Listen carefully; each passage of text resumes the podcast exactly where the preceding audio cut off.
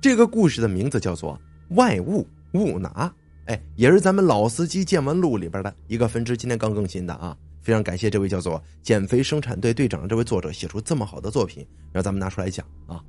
好了，咱话不多说，咱就往下讲这故事。有句话说得好啊，这谁年轻的时候没干过几件傻事啊？咱们今天要说的，就是谁小时候。没见过的几件怪事儿。初三的时候，我到镇里念书，很快呢，我就适应了环境。当时啊，我们那个乡镇小中学，是全县升入重点高中的这个升学率和升学人数最多的这么一个初中，哎，很厉害，教学质量是比较高的。究其原因呢，是那里的老师啊管理非常严格，我们的学习压力也非常大。老师给布置的各种任务啊，这各种啊，就各种的学习呀，这个套路什么的，啊，压力比较大。渐渐的呢，我给同学们讲故事就成为了我们班里的哎一种放松的方式。所以呢，在班主任提出把中午的十分钟演讲时间改成啊我专用故事讲，我专用的啊就是给我的专用讲故事的时间的时候，就得到了全班的一致通过呀，哎。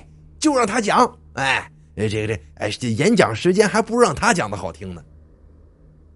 没几天呢，我的故事就吸引了全学校大部分的老师和学生。每天呢，一到讲故事的时间，我们班啊就会挤一屋子人，就连走廊里呀都站满了来听故事的人。这里呢，也很快让我成了学校里的名人。我的班主任那是更夸张啊。他还让他的爱人 啊给我做了一个长衫，还弄了一把扇子和一块醒目啊，把我打扮的跟个说书先生似的。他说呢，这样的打扮才有代入感。最后，连我们县里的电视台都来采访我，把我当成啊这初中生丰富课余生活的典型，放在了这县新闻里。哎，为了迎合这大部分老师和学生的口味。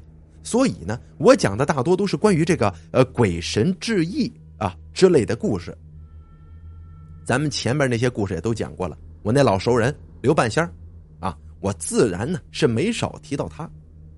没想到这还给我的初中生活呀带来一段艳福呢。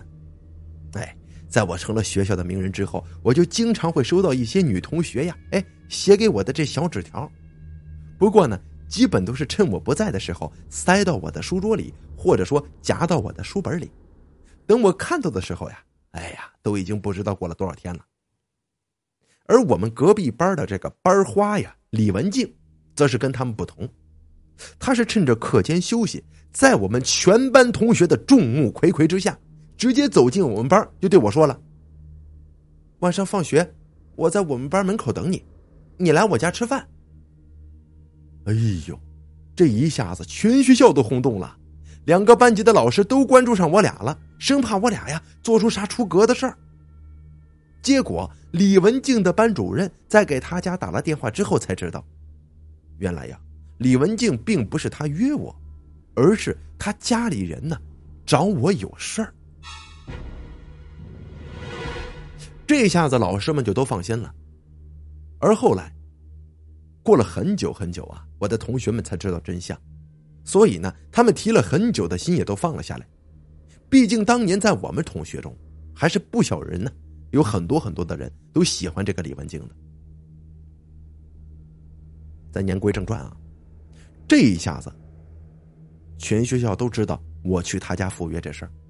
放学后，我也跟着李文静就去了他家了，他父母非常热情的招待了我。当时我这心里头呀，还犯寻思呢，他们家这人对我这么热情干啥呀？难道是这李文静他家里的人怕她嫁不出去了，这着急给她找对象吗？不过这也太早了点吧，这初中生呢。结果呀，这闲聊的时候，他们一开口，嘿，我就知道他们叫我来的用意了。李文静的爸爸说：“啊，呃，小四啊，听说你们在学校啊。”天天给静静他们呃同学们说书呢，我想想说啊，我就是说点这个农村的怪事儿，这没想到他们都喜欢听，呃这这我也挺纳闷的。李文静的爸爸又问了，我听说你们那儿有个刘半仙啊，他真的跟你这个故事里说的这么厉害吗？”我一听就听出来了，跟我猜测的一样啊，他们是想从我嘴里打听刘半仙儿的事儿。于是我就说了：“哦，呃，这叔叔这多厉害，我可不敢说啊。不过这一般村里啊，这个有个算命的呀、看风水的呀，可都得找他呢。”李文静的爸爸好像来兴趣了，我俩又聊了半天，这好长时间的都在说这个刘半仙儿的事儿。最后看天色已晚。而李文静家里是两个女儿，也不好留我这大小伙子住宿。李文静的爸爸就亲自骑摩托车，把我送回了住宿的地方。第二天呢，李文静又来找我，还去他家吃饭。这学校啊，又轰动了一次。有些关系跟我比较好的同学开玩笑了：“哎呦，李文李文静他家长相中你了吧？啊，都以为他准女婿呢。”这次李文静他爸爸再也没跟我绕弯子了。吃完饭之后，他就问我：“大侄子，能不能把你们村这个刘半仙的联系方式告诉我呀？”不过我想了想，并没有告诉他们，因为呀，我还不知道他们找刘半仙是什么事儿呢。虽然有着美女同学当前，但是对外人基本的警惕，我还是没有忘记的。我只是告诉李文静的爸爸，说刘半仙啊，他家里头没安电话，我得呢往我家里打电话。让我爸爸转告刘半仙儿。不过呀，刘文静的爸爸他并不愿意，呃，并不建议啊，而是问我：“老侄子，能不能帮我约一下刘半仙啊？我有事找这大半仙啊，给帮忙解决一下。”回到宿舍之后，我就借这个贾世伟同学的手机给刘半仙打了个电话，把这事儿啊大概说了一下。刘半仙也没犹豫，就告诉我什么时候回去，把人带过去就行了。于是第二天呢，我就把刘半仙儿的原话告诉李文静了，同时拒绝了李文静再一次让我去他家里吃饭的邀请。其实啊，刘半仙儿说让我带人回去的意思，我也明白，他这是借机呀，让我省点路费。这毕竟从这个镇里上学的地方回我们村这路费要三十多块呢。就因为这个，我平时是很少回去的。周末的时候，李文静的爸爸借了一辆车。载着这全家四口人，还有我一起就回到了雅尔雅门沁，我那庄子。李文静啊，还有一个六岁的妹妹，不过之前去过两次都没看到过。每次吃饭的时候，就我和李文静，还有李文静的父母，她这老妹儿一直没有出现过，一直到今天才是第一次见面。按理说啊，这找刘半仙的人肯定是有点什么毛病。可这一家人看上去好像都挺正常的。虽然李文静的妹妹我是第一回见，但第一次见面呢，她就很有礼貌。哎，他问我：“你哥哥好啊？”跟普通的孩子也没什么区别。那他们这找刘半仙干什么呀？难道是家里头有问题吗？在把他们带到刘半仙家里的时候，刘半仙已经等我们好几天了。进屋寒暄了几句。李文静的爸爸就说了：“呃，小四啊，你带静静去你们家玩吧。我们大人们，呃，我们大人呢说话啊，你们呢不别别听了啊，去玩去吧。”我心里这个高兴啊，心想着，哎，能跟这个同这学校大美女独处呀，这乐得我的嘴角都咧到耳朵根子上了。不过一到家我就郁闷了，这是我第一次带女同学回家，而且呢，还是一个学习非常好的美女同学。我老妈呀，就拉着人家李文静的手，就问这问那的，就根本没给我俩留独处的机会，这真煞风景啊！最后还是我老爸出手，一下子就成功的转移了话题。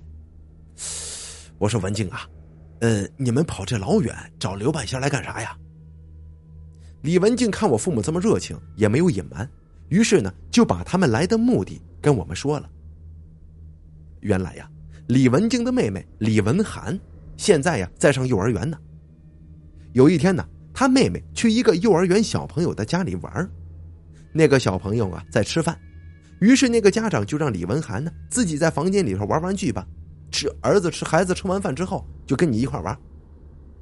李文涵在玩的时候，看到玩具箱里边有几个特别漂亮的珠子，欢喜的不得了，于是就拿着珠子去问那个家长说：“哎，嗯，能不能把这几个珠子送给我呀？”那个家长为了哄孩子吃饭，不想被李文涵打扰，就说了：“啊，你喜欢就送给你吧。”等李文涵回家的时候，那个家长啊，还真的把那几个珠子就放进了李文涵的口袋里。李文涵回到家里还惦记着这几个珠子呢，于是回到家里就吵吵嚷嚷的要父母看，可他一掏出来，这哪里有什么珠子呀？分明是几颗不知道从哪里的破衣服上拆下来的旧纽扣，还有一个已经坏了的怀表。这东西立马就被李文静的老妈给扔了。李文涵呢，还被他的父母给教训一番。可是啊，到了当天的晚上，李文涵就不正常了，一直不肯睡觉，坐在床边啊，这咿咿呀呀的，像是在唱戏呀。李文涵的妈妈去说了几次，李文涵根本不理他妈妈。最后他爸来气了，拿起笤帚就把这女儿一顿打。可这扫帚都打散了。小女儿呢，还坐在床边，这咿咿呀呀的学唱戏呢，好像刚才挨打的根本就不是自己似的。李文涵这么大点小姑娘，就这么唱了一夜，直到凌晨四点多的时候才睡觉，然后这整个白天自然都是昏昏沉沉的。不过她一到晚上就特别精神，这一精神就唱戏。这当爹当妈的连着打了三天。他们也发觉不对劲儿了，因为这扫帚都打散了好几个，这小女儿还是毫不在乎的搁那唱戏。后来呀，李文静回家跟父母说了我讲的故事。李文静的爸爸认为，一个初中生啊是不可能编出这么多故事的，说不定真的有民间高人，而且很多故事中间呢也有很多串联的地方，要么真的是有这些事儿。要么我就是从哪个书本上给罚了来的，所以他们决定问问我，看看是否真的有这个刘半仙儿的存在。毕竟这是他们治疗小女儿的一线希望啊。刘半仙就说了，李文涵这个小姑娘的情况啊，只是因为她动了死人的东西，所以被冲到了。因为那些纽扣和怀表应该是跟着死人下葬的东西。不知道怎么了，就流传到了这些小孩子的手里，因为那些东西上啊都带着死者的气息，所以孩子们就受到影响了。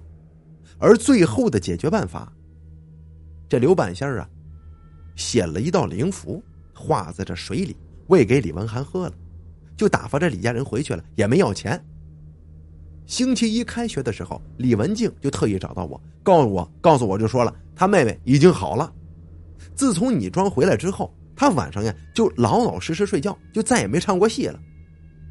啊，这个事儿呢，他妹妹这事儿算是解决了。不过呀，咱们说句题外话，原本呢，我以为我帮他家这么大忙了，能跟李文静这个啊这小花有什么深入发展。可是啊，呃，随着李文涵恢复健康了，我们之间呢就没什么可以交流的话题了。我还是每天继续讲我的故事，而他呢。则是继续当我的忠实听众，我心里头是一直想有一些进一步的发展的，啊，这可惜呀，天不遂人愿呐。